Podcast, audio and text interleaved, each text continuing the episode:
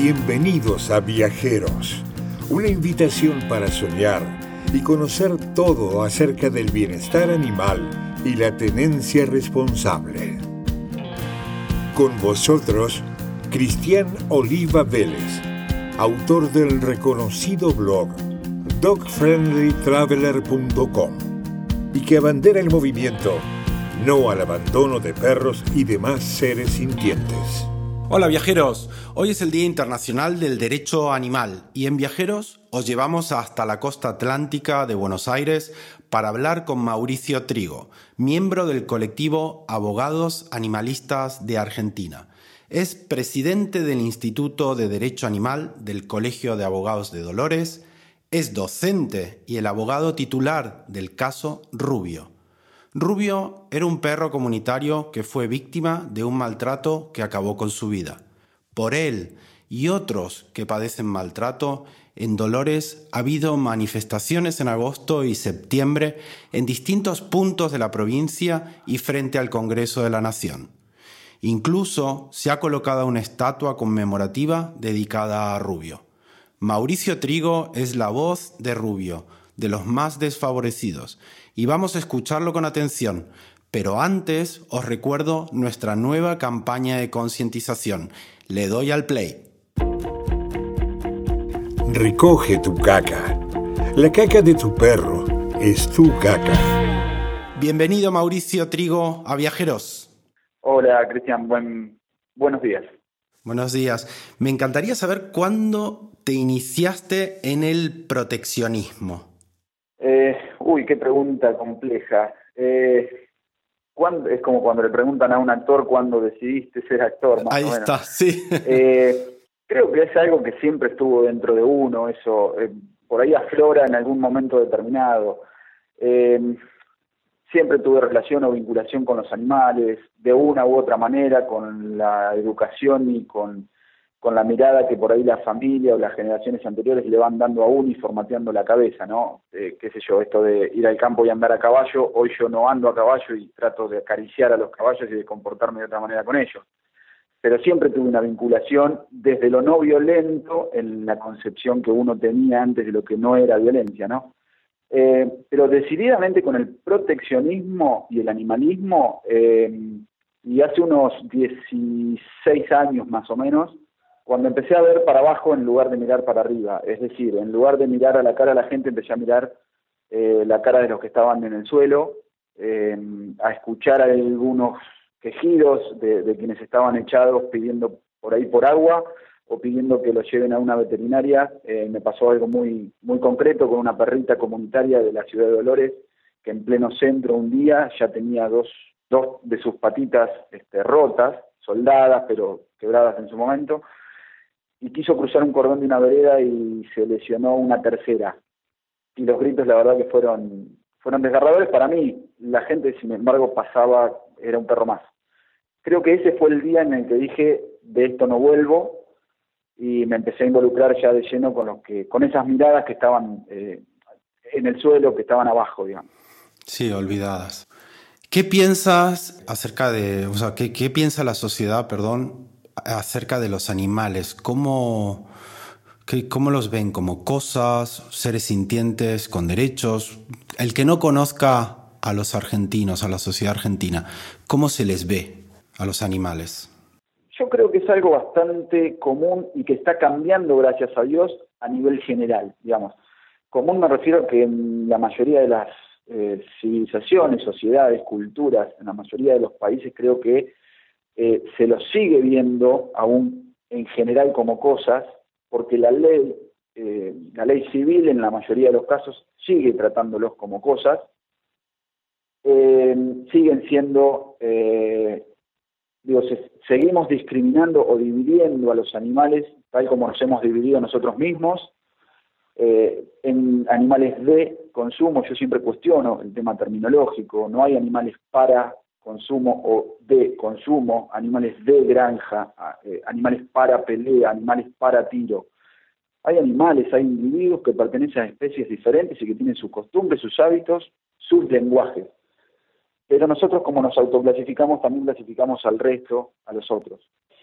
Eh, creo que en general se está empezando a cambiar esa mirada y se los está empezando a considerar desde la sociedad, en contraposición a lo que las leyes dicen muchas veces, eh, como seres sintientes, como individuos, como alguien y no como algo.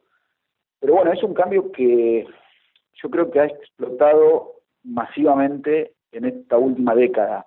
Eh, de hecho, venimos diciendo hace mucho que este es el siglo de los animales no humanos. Eh, creo que en este siglo es donde se va a dar, ojalá que sea en las primeras décadas del siglo y no al final, se va a dar el cambio real y masivo.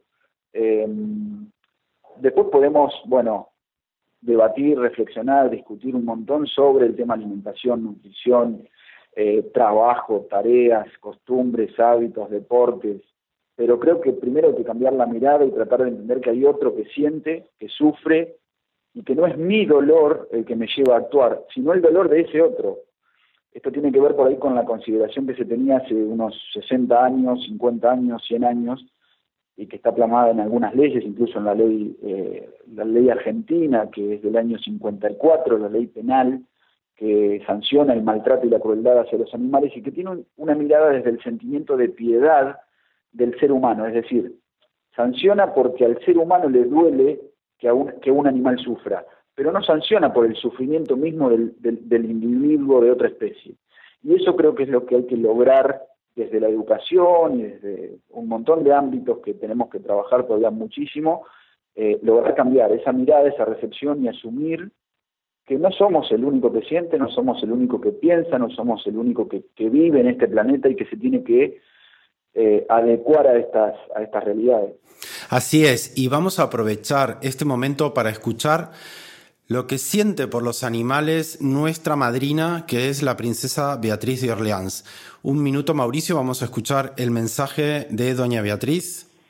Ternura. Cuando veo un animal, siento una enorme ternura, que es un gran honor de mi parte, por supuesto. Solo tengo que decir y repetir que es un gran honor que, que sois, sois tan, tan fantástico, además, natural, uh, alegre, no, no, no. Y bueno, y el trabajo que hacéis es una maravilla. ¿no? Espero que sigáis toda la vida así. Hacéis un trabajo de difusión muy, muy importante. Hacéis un trabajo de cultura. Viajeros. Cristian Oliva Vélez. ¿Qué normas jurídicas hay en Argentina para proteger al animal? Para proteger a los animales no humanos en realidad eh, no es mucho el bagaje o no es, no es mucha la cantidad de normas que hay. Se, habla de, una ley pionera, y es cierto que es una ley pionera, que es la ley 14.346 que mencionaba recién, eh, que es del año 1954. Es una ley penal. ¿Qué significa que sea una ley penal? En realidad cuando sanciona, sanciona un delito, o sea, sanciona una conducta que ya se cometió.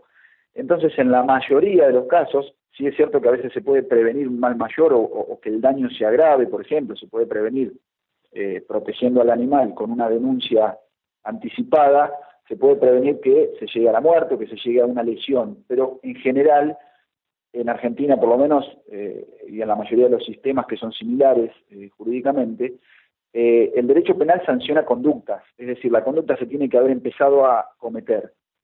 Con eso significa, eh, quiero decir con esto, que, ya llegamos un poco tarde. Eh, creemos la mayoría, y creo que estamos alineados en esa red que vos mencionabas al principio en la presentación, esta red o colectivo de abogados animalistas de la República Argentina, estamos bastante alineados en la mirada de que, acá se necesita, al menos hablo en Argentina siempre, se necesita una ley efectivamente de promoción y protección de los derechos de los animales no humanos. Algunas provincias están empezando a tratar proyectos y a, sancionar algunas leyes específicas que tienen que ver con algunas especies. Eh, algunos municipios tienen leyes o, ordenanzas, o sea, normas jurídicas a nivel local que, que protegen a los animales y que tratan de darles eh, la contención que, se puede, también nos chocamos con el tema de recursos, o sea, se puede, eh, se puede proyectar una ley fabulosa, ideal, pero que por ahí si no tenemos los recursos humanos y materiales puede quedar en letra muerta y la verdad que tampoco es lo que queremos.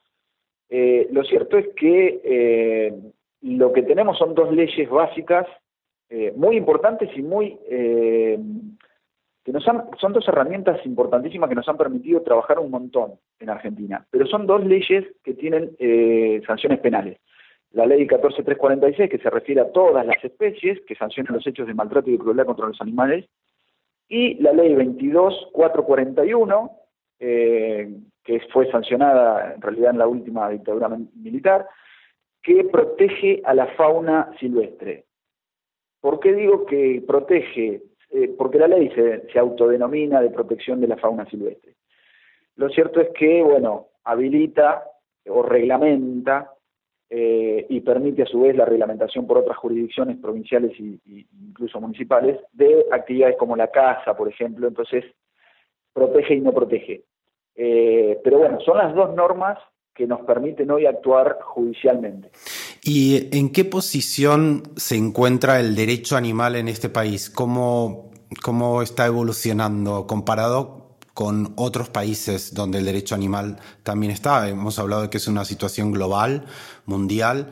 Entonces, ¿en qué nivel de evolución se encuentra el derecho animal en Argentina? Mira, creo que tocaste un punto un término por lo menos bastante, bastante importante en esto, el tema de lo global o la globalización. Creo que el tema de las comunicaciones y el estado actual de la tecnología nos permite hoy cosas que hace 60 años no se podían hacer. Eh, una ley pionera como fue la 14346 en el año 54 eh, generó en otros países que imitaran esa conducta legislativa y que se empezaran a sancionar este, normas similares sancionando eh, esos hechos o, actos de, crueldad contra los animales. Eh, creo que hoy el derecho argentino, si bien estuvo, esa ley lo que tuvo es que fue bastante poco aplicada y la gente no la conocía. Creo que de eso se trata mucho el trabajo que hoy estamos haciendo desde el derecho animal. Hacer conocer que existe desde hace mucho una ley, que esa ley sirve, que le faltan cosas, sí, seguramente le faltan un montón de cosas, entre otras, quizá un aumento eh, considerable de las penas, pero es una ley que existe, que está vigente y que debe aplicarse. A partir de ahí, y en esta última década, creo que el derecho animal en Argentina se ha posicionado y ha tomado un, eh, un lugar dentro de las otras ramas del derecho que ha demostrado ser ya incluso autónomo, tiene una filosofía propia, tiene bibliografía propia, tiene un objeto de estudio propio, que ese objeto no son los animales, sino las conductas que nosotros tenemos contra los animales. Eh, a su vez, los, eh, la protección que merecen esos animales. Nosotros hoy estamos hablando, por ejemplo, y que creo que estamos en sintonía con lo que se ha eh, emitido desde aquella declaración de Cambridge y desde la declaración de Toulon en febrero de este año, una científica y otra jurídica, eh, estamos eh, en sintonía, creo, en, forma global con que con esa mirada que interpreta que los animales no tienen que tener un otorgamiento de derechos, es decir, los humanos no tenemos que otorgarle derechos, tenemos que reconocer que ya tienen derechos. Es una cosa similar a lo que ocurre o lo que ocurrió con los esclavos en su momento, con lo que ocurrió con la mujer. Eh, se consideraba en una época que no tenían derecho. Bueno, sí, hay malas noticias. Tuvieron siempre derechos que nosotros no los reconozcamos y en base a ese no reconocimiento eh, tengamos conductas que van en contra de esas, de esas individualidades y de esos sectores, bueno, tendremos que sentarnos nosotros como sociedades y empezarnos a replantear de verdad y creo que eso es lo que se está dando en este momento gracias al, a la visualización que está logrando el derecho animal como rama autónoma, insisto, dentro de, las demás ramas del derecho. Vamos a ponerle el foco a, un caso real en el que usted está involucradísimo, que es el de un perro que se llama Rubio. ¿Puede contarnos para los oyentes de viajeros que no lo conocen, que lo pueden oír en cualquier otra parte del mundo, quién es Rubio? Me gusta que hables en presente eh, porque Rubio se fue quizás este, corporalmente, pero la verdad es que generó algo que no había generado o que pocos otros individuos, incluso humanos, eh, han podido lograr. Rubio es un perrito de unos 10 años de edad que vivía en una estación de servicio eh, al costado de una ruta que atraviesa o que conecta varias localidades de la costa bonaerense, de la costa atlántica argentina. Eh, en esa estación de servicio lo cuidaban eh, personas que trabajaban ahí, lo cuidaban personas que iban a cargar combustible en esa estación de servicios, eh, lo alimentaban, Rubio les respondía, Rubio, Rubio tenía ahí su lugar, era un, un comunitario que tenía ahí su lugar. Un día, una noche, una persona que fue a cargar combustible en su vehículo, supuestamente por un incidente que, protagonizó con el perro, este, que lo habría mordido, bueno, serán cuestiones que, esa persona deberá probar en todo caso. Lo cierto es que, según los testimonios, lo corrió por toda la estación de servicio hasta que pudo este, enlazarlo, digamos así, con una cuerda. Lo cargó en la caja del vehículo, en la caja de la camioneta, lo llevó con la excusa, con la justificación de que en realidad lo, trasladaría hasta un centro de zoonosis para que se efectuara un control antirrábico y demás, cosa que ni siquiera un particular debería poder hacer. O sea, un particular lo que tiene que hacer ante un caso real de mordedura o de lo que fuera es comunicarse con la autoridad competente para que la autoridad tome las medidas que tiene que tomar. Lo cierto es que esta persona tomó lo que sería justicia por mano propia y en lugar de llevarlo, eh, algo que ya evidentemente tenía pensado desde el principio, en lugar de llevarlo a ese centro de control, eh, decidió arrastrarlo 2.860 metros sobre el asfalto, sobre el pavimento de un camino que está abandonado, que se utiliza muy poco, eh, que está muy cerca de la estación de servicios, y literalmente, quizá para describirlo, yo sé que han dado vuelta por las redes imágenes, incluso a mí la verdad que eso no me no es lo que me agrada, eh, pero bueno, a veces para concientizar también el golpe termina siendo necesario. Lo cierto es que lo gastó, literalmente lo gastó contra el asfalto. Eh, y bueno, eso, eso generó que las personas de la estación de servicio, eh, obviamente con toda la conmoción que esto significa, con haber visto lo que vieron, con haber escuchado todo lo que escucharon, eh, y saber o escuchar comentarios de quién se trataba y de toda una connotación que se le daba a un personaje que después terminó siendo conocido por varias otras personas de la misma sociedad como violento y demás, decidieron involucrarse, decidieron denunciar el hecho, decidieron dar testimonio de ese hecho y de lo que vieron y de lo que escucharon, ni más ni menos que eso, y se formó una causa judicial en la que eh, yo cuando me enteré, cuando tomé conocimiento de esto, a las 48 horas decidí, eh, sabiendo que la causa llegaba a mi ciudad, digamos, esto ocurrió a 150 kilómetros de distancia del lugar donde yo estoy.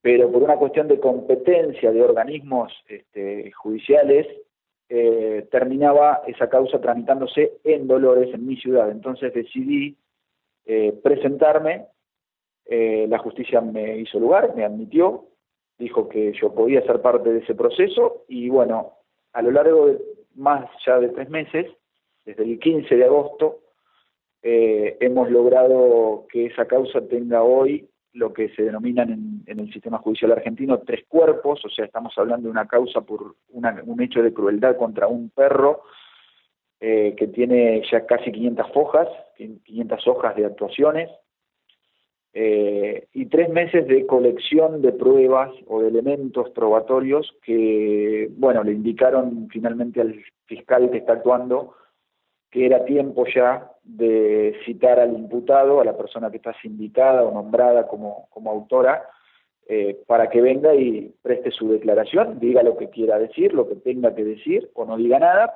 pero que se cumpla ese paso procesal para poder seguir con la, con la siguiente etapa de la investigación. ¿Y qué castigo se le podría, se le puede, teniendo la ley en las manos, aplicar al autor de, semejante, se puede decir, asesinato? Sí, de hecho se está hablando mucho de asesinato. Eh, quizás no, la palabra que quizás no cabe es la de homicidio, porque homicidio remite al hombre, entonces ahí sí quizás no, no estemos del todo de acuerdo si, si, lo, si lo técnicamente o lingüísticamente. pero asesinato la verdad es que no, no termina de ser un asesinato, no termina de ser una, una cruel muerte a manos de un ser humano sin ningún, más allá de que nunca haya motivo suficiente para hacer, eh, para matar a un animal, eh, o justificación, salvo la defensa propia en un caso real, ¿no? Pero eh, que, puede ser con un animal no humano como con un humano. pero la verdad es que nunca hay una justificación, o por lo menos nosotros no le encontramos una justificación o un motivo. pero en este caso se da toda una crueldad y una, una conducta que demuestra una un nivel quizá de psicopatía, una, una estructura mental psicopática bastante clara y un nivel de perversión o perversidad que, que, queda, que queda evidente en, en, la conducta y en los rastros objetivos de esa conducta, o sea, en el cuerpo del animal como quedó, en el rastro que quedó en el asfalto hasta el día de hoy, se puede ver ese rastro después de tres meses. Eh, la verdad es que todo eso da cuenta de un montón de cuestiones eh, que no se dan, que no se ven habitualmente en causas judiciales de este tipo. Y en cuanto a la pena, concretamente, la ley 14.346, eh, insisto siempre en lo mismo, es del año 54 y con esto no quiero menospreciar la ley, sino que la quiero eh, revitalizar. O sea, fue una ley que realmente quebró un, eh, un, paradigma, si se quiere, o un modelo en la Argentina y en, muchos otros países, pero para esa época lo que se consideró justo o lo que se consideró equitativo, si se quiere, hoy termina siendo bastante bajo. Es una pena que tiene un máximo de un año. Un año de prisión que con una cultura o conciencia judicial en un sistema que viene trabajando de esta manera eh, desde hace mucho tiempo, por diferentes motivos, seguramente va a ser una condena que vamos a discutir si tiene que ser efectiva o no. Obviamente que desde mi punto de vista es una condena que tiene que ser efectiva por todas las, las eh, connotaciones que deja ver esta conducta, este hecho aberrante. Pero bueno, seguramente es algo que vamos a terminar discutiendo, si tiene que ser efectivo o se puede dar algún otro tipo de alternativa eh, a la ejecución condicional y bueno, más algunas otras aristas que se pueden llegar a, debatir también, digamos, nosotros no solo, yo personalmente y profesionalmente, no solo planteo lo de eh, la prisión, creo que la prisión sí corresponde y sí corresponde que sea efectiva, pero creo que hay un montón de otras cuestiones complementarias, anexas, conexas a la, a la prisión como condena, que son también muy importantes y que no tienen que dejar solamente a la prisión como castigo.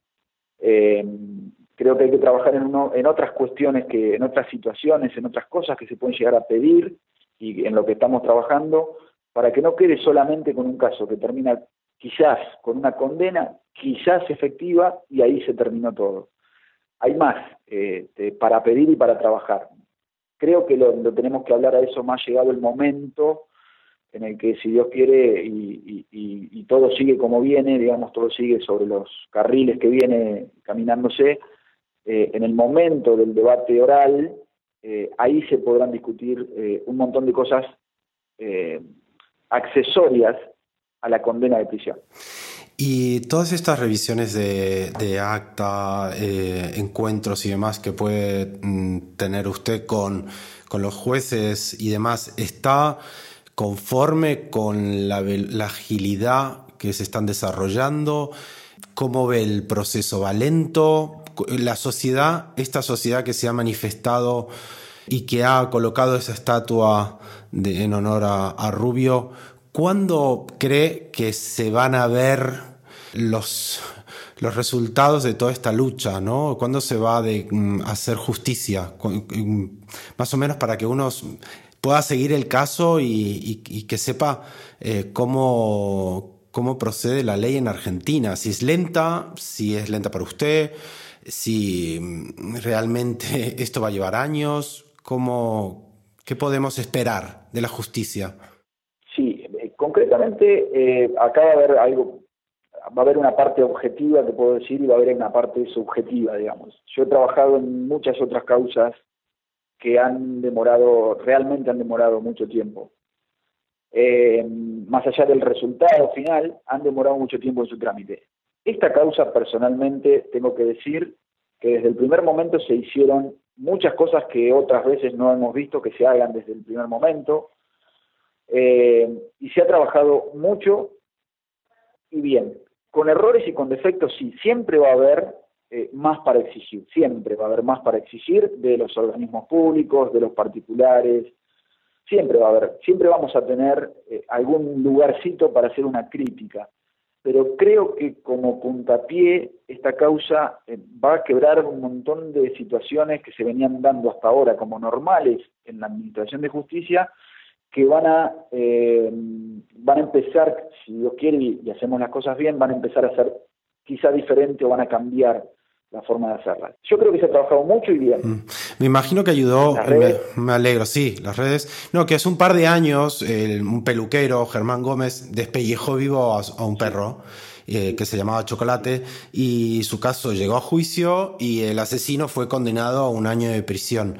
Me imagino que el caso de Chocolate, el caso de Rubio, lamentablemente en toda la historia de la humanidad siempre hay como unos, unos mártires que, gracias al, dolor, gracias, ¿no? Entre comillas, al sufrimiento de, seres inocentes, otros se van a salvar, porque esto parece que es, que es necesario, parece, para que la sociedad tome conciencia, ¿no? De algo tan espantoso. Sí, sí, la verdad que, que, sí, eh, creo que es así. Em, no me gusta que sea así, pero lamentablemente los humanos evidentemente necesitamos que sea así. Como sociedad funcionamos de esta manera nos enseñaron a funcionar de esta manera, con golpes.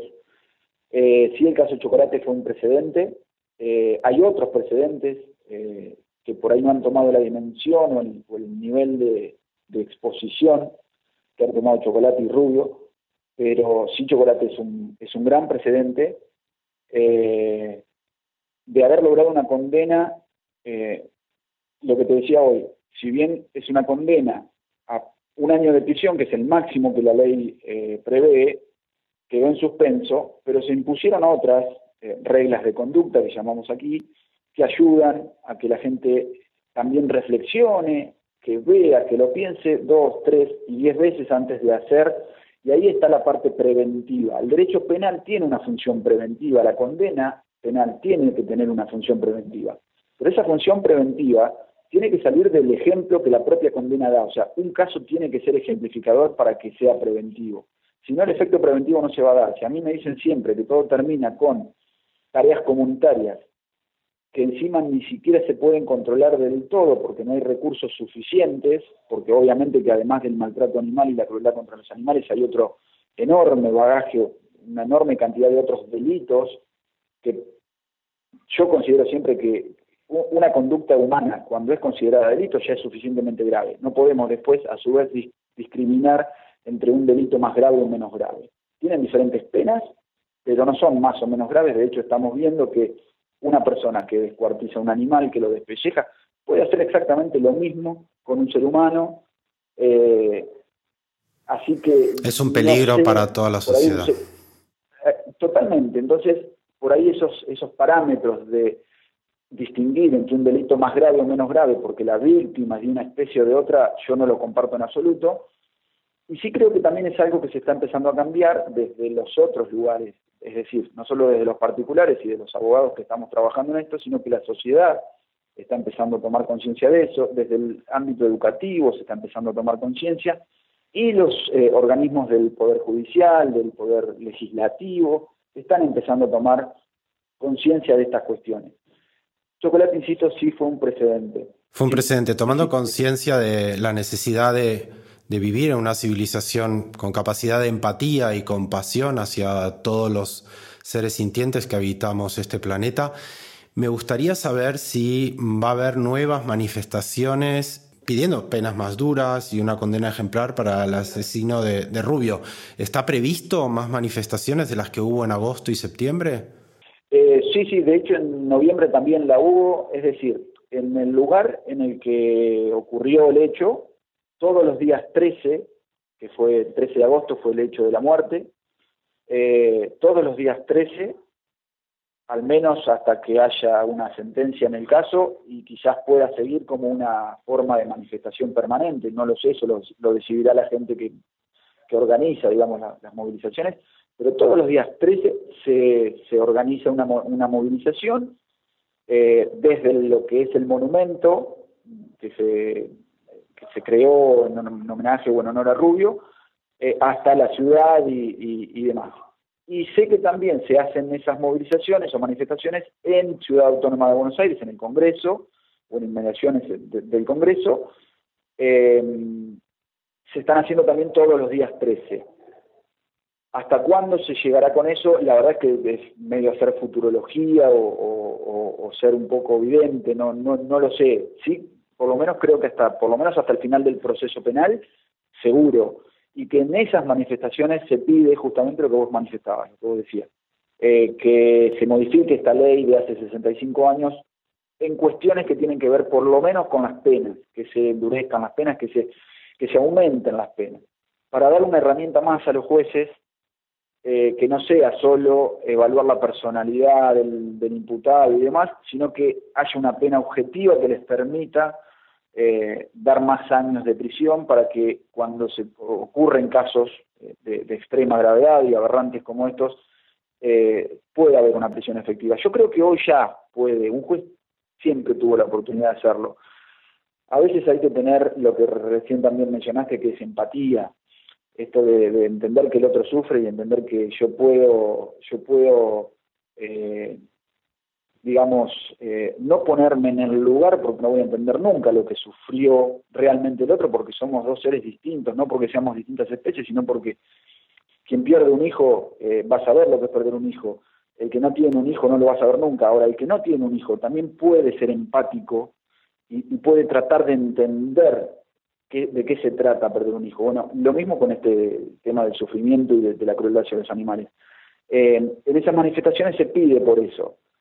Después habrá que sentarse y debatir realmente y en forma seria de qué manera se modifica esa ley, cómo queda redactada esa ley. Hay, hay proyectos, hay un dictamen ahora en el Congreso, en la Cámara de Diputados, que se tiene que tratar, no sé si se tratará el año que viene. Hay juegos y tiempos políticos eh, que, van a entrar a, disputarse acá.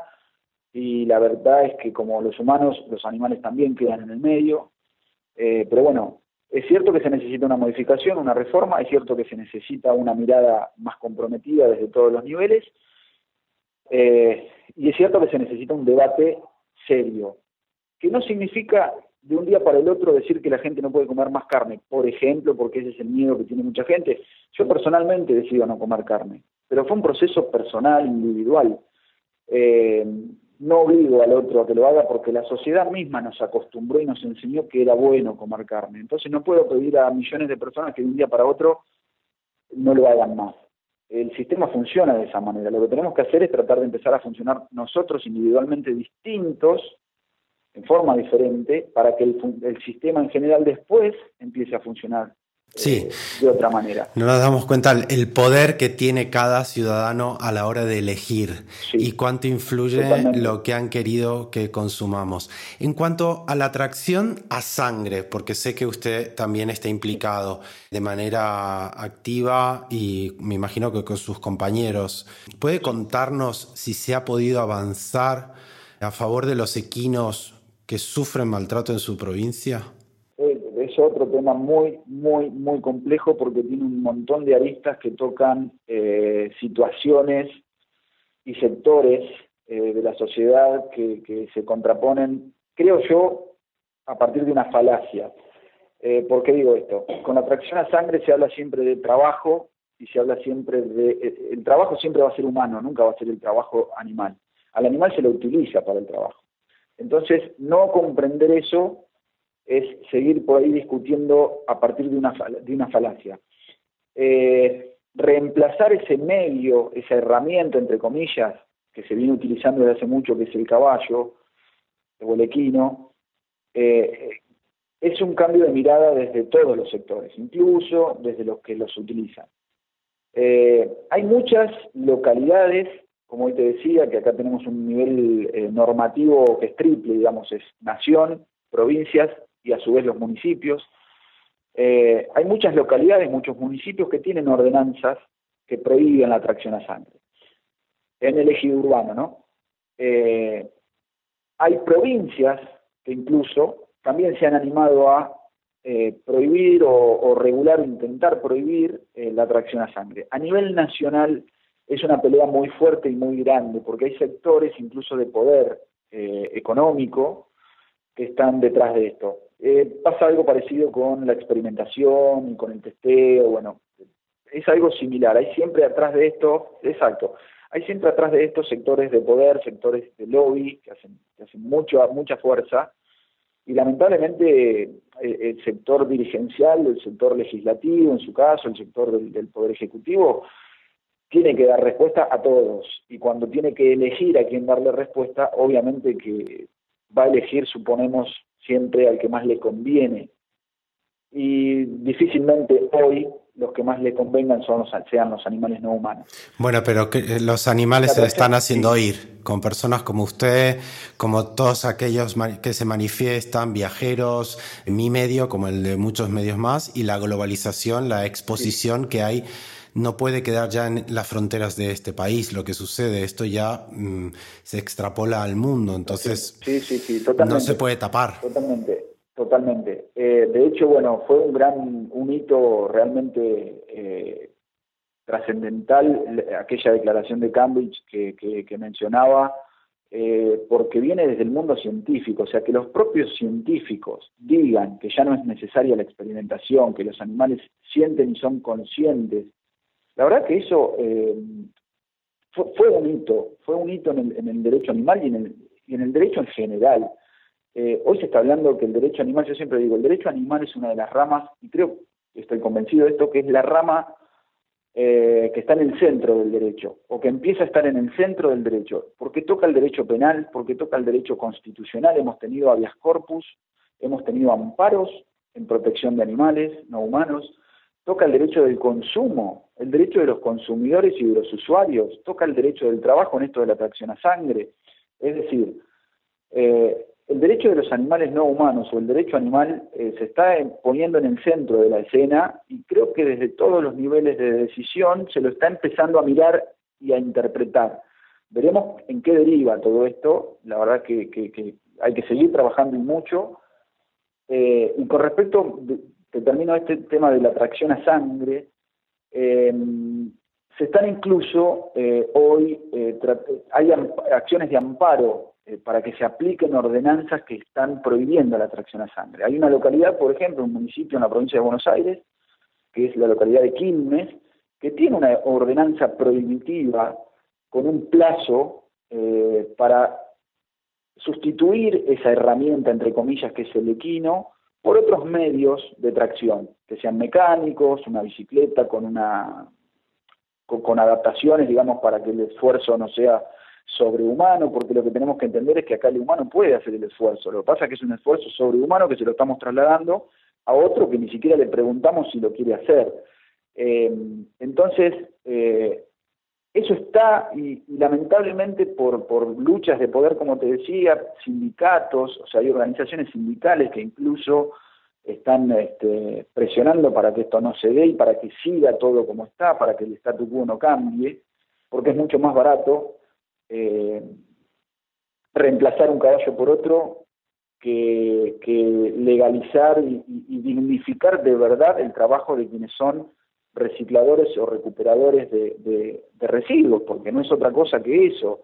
Eh, la mayoría de los lugares donde se utiliza la tracción a sangre en forma eh, exhaustiva, digamos, explotando de verdad a los caballos, a los equinos, es en la, en la gran mayoría es por, eh, en las ciudades me refiero, en la, gran mayoría es por eh, recicladores, eh, lo que se llama en Argentina cartoneros o, recicladores o recuperadores urbanos, que le trasladan el peso literalmente de, un montón de cosas, de un montón de materiales, a un animal no humano que no que jamás tuvo la posibilidad de elegir y que si la tuviera no, no sería lo que elegiría seguramente como no la elige el humano. O sea, el humano no elige tirar un carro, por lo tanto creo que ningún animal no humano en su sano juicio elegiría hacer esa tarea.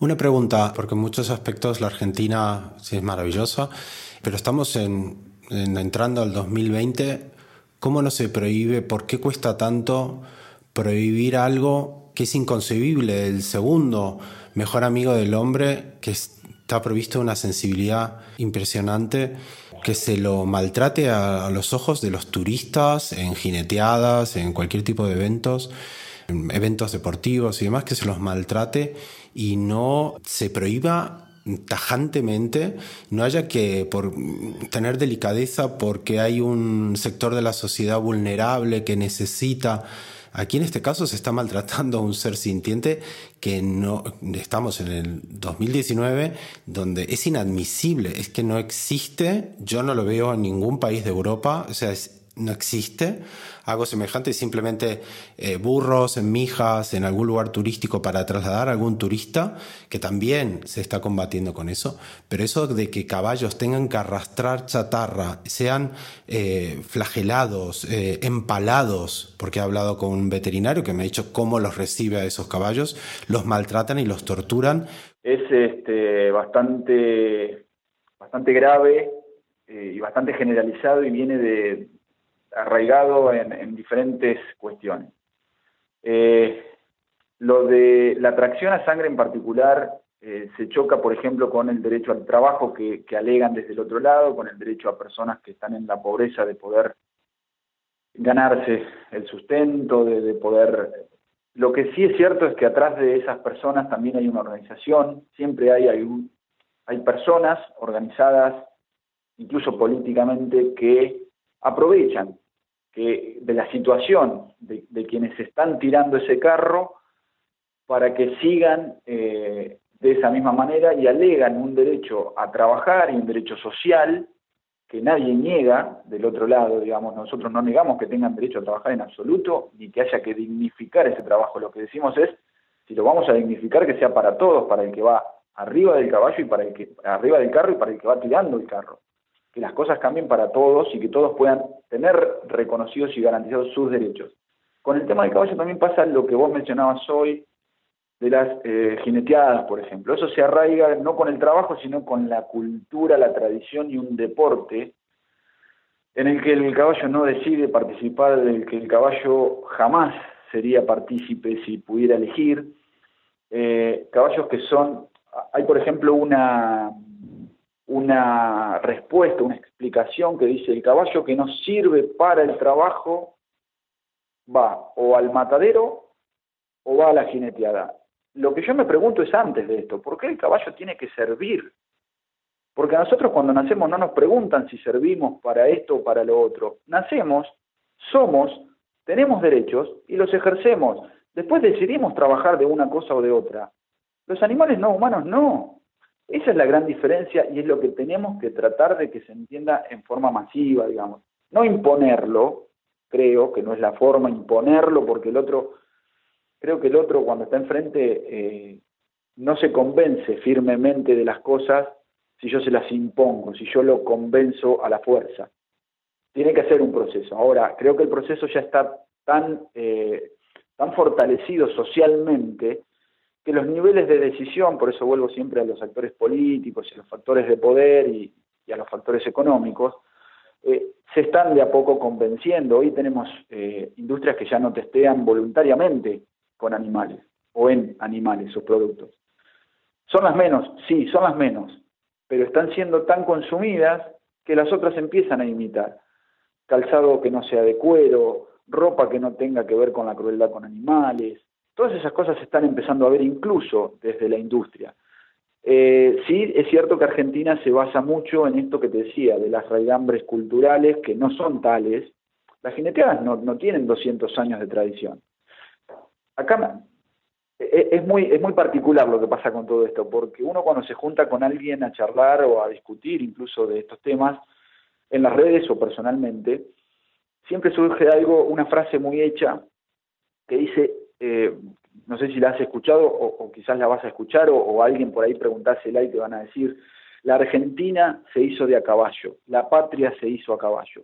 Sí, en su momento, hace 200 años, se hizo a caballo primero porque no había motores, porque cruzar la cordillera caminando era, bueno, había toda otra conciencia y otra mirada, pero además se hizo a caballo, se hizo andando a caballo, no pegándole al caballo, eh, digo, cuando, cuando me dicen que la jineteada tiene que ver con eso, la verdad es que es refutable por todos los, los puntos que se quiera, porque no tiene que ver con eso ni la cultura ni la tradición, y ni siquiera es un deporte. Eh, y lo mismo lo traslado con menos violencia, si se quiere, menos violencia física, pero con la misma explotación, eso mismo lo traslado al polo, por ejemplo, a las carreras, al hipódromo. La verdad es que en Argentina hemos logrado prohibir, y ahí tenés una tercera ley, eh, que sí es de protección, quizá porque es prohibitiva, ya netamente prohibitiva, que es la ley 27.330, que tiene relativamente pocos años y es la que prohibió las carreras de perros de cualquier raza en Argentina. ¿Se siguen haciendo de manera clandestina? Sí. Eh, es como la droga, o sea, yo prohíbo todas las drogas y sí, van a entrar. Prohíbo algunas y las que están prohibidas van a seguir entrando también hay cuestiones que son sociales, que ya no, tienen que ver solamente con la ley, pero tener una ley nos da un montón de herramientas. Con los perros pasó eso. Eh, va a ser una lucha muy grande, eh, seguramente prohibir la jineteada. Yo en esto tengo una mirada y una interpretación incluso legal muy particular quizás. Yo entiendo que desde el año 54, con la ley 14346, las jineteadas están prohibidas, son un delito. El problema es que nos chocamos con la interpretación de una palabra. La palabra es parodia.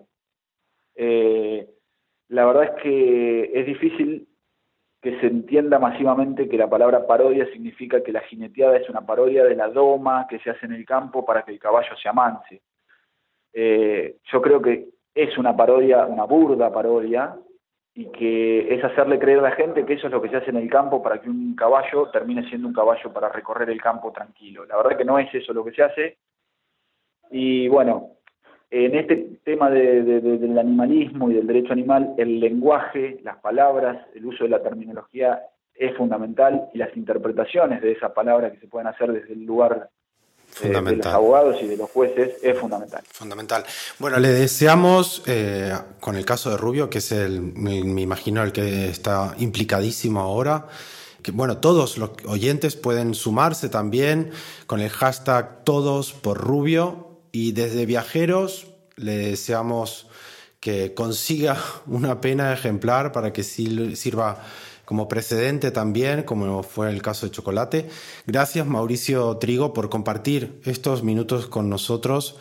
Le deseamos todo lo mejor en, todas las causas que emprenda. Gracias, gracias a vos, Cristian, y gracias a toda la gente que, te sigue y que te escucha.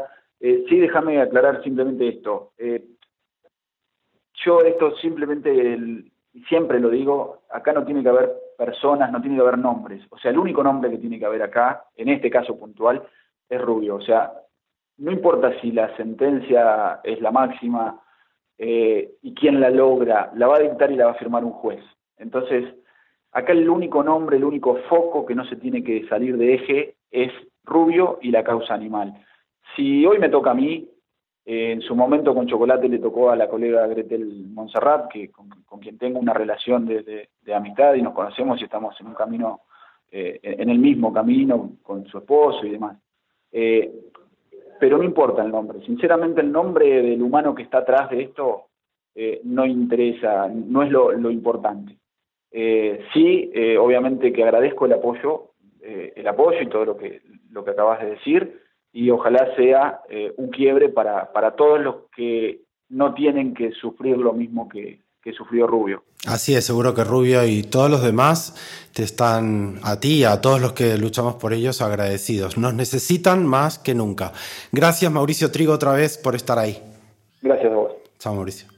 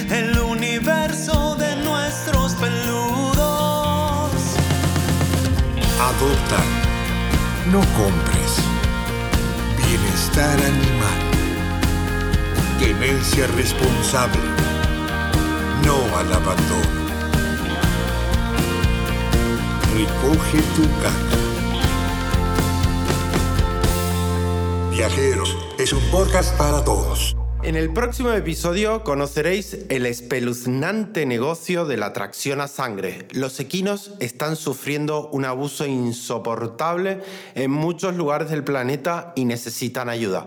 Hablaremos además con el veterinario Edgardo Di Salvo acerca de la situación dramática que nuestros amigos los caballos viven en Argentina.